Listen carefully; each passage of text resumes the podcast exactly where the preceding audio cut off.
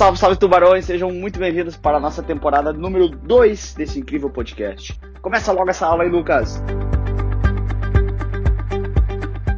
Seja bem-vindo para a aula sobre risco de liquidez. Vamos juntos entender esse carinha aqui. Ele fala exatamente o que. Risco de liquidez é o seguinte, vamos embora. Uh, bom, esse slide aqui ele está em todas as aulas de risco que a gente fatiou, tá? Para ficar aulas mais rápidas para você, ok? Mas você já deve ter assistido isso aqui provavelmente. Mas o que é risco, né? Chance de acontecer algo diferente do que eu espero. Esperava receber 9% e efetivamente por situações adversas eu acabo recebendo menos ou às vezes até mais, né? Mas então a ideia é que é, é a chance de acontecer algo diferente do que eu espero, tá? Ele não pode ser totalmente reduzido e ele deve ser, ele, uh, deve ser minimizado, ok?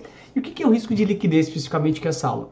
Só lembrando, aquele slide ali eu passei rápido, porque a gente usou ele como base em todas as aulas de risco, tá? Então, provavelmente essa não seja a primeira aula de risco que você esteja assistindo. Se for a primeira, você volta ali e assiste a primeira aula de risco, que tem uma explicação melhor sobre aquela expectativa uh, e sobre o conceito de risco.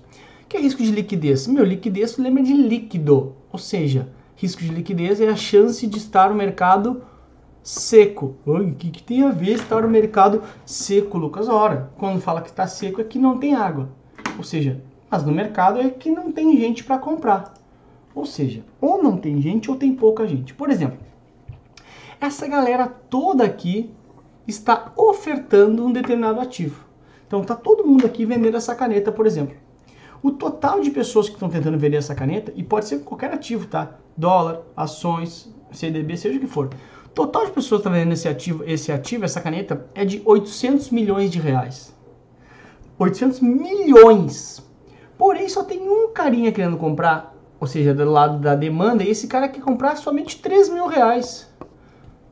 Na prática, o que vai acontecer? Meu, nem todos esses carinhas aqui serão contemplados, porque, meu, a demanda é para um só. Então, na prática, ele vai vir aqui e vai comprar de um só. Toda essa galera aqui não vai vender esse ativo.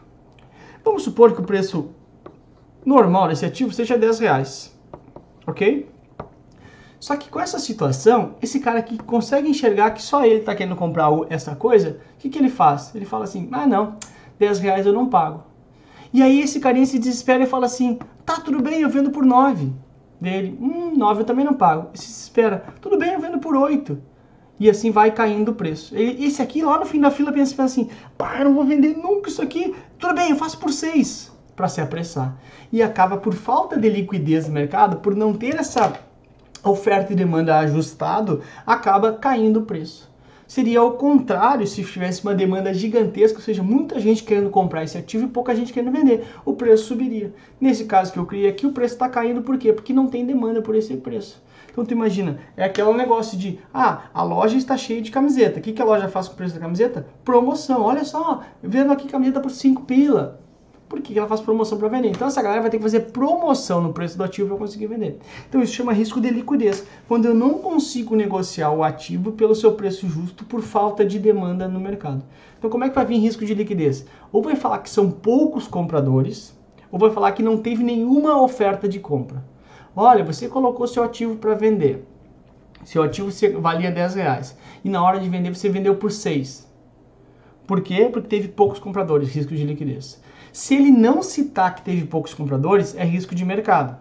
Okay? Porque ah, a oferta e demanda está, regular, re, re, está equilibrado, ou seja, tem uma galera aqui querendo comprar isso aqui, mas eventualmente o preço pode cair mesmo tendo oferta e demanda normal, ok. Por exemplo, ah, os ativos da Petrobras tem dias que, as ações tem dias que caem 5%. Mas tem, gente querendo comprar e vender, só com um preço mais baixo. Então, sempre que tiver compradores e vendedores, é risco de mercado.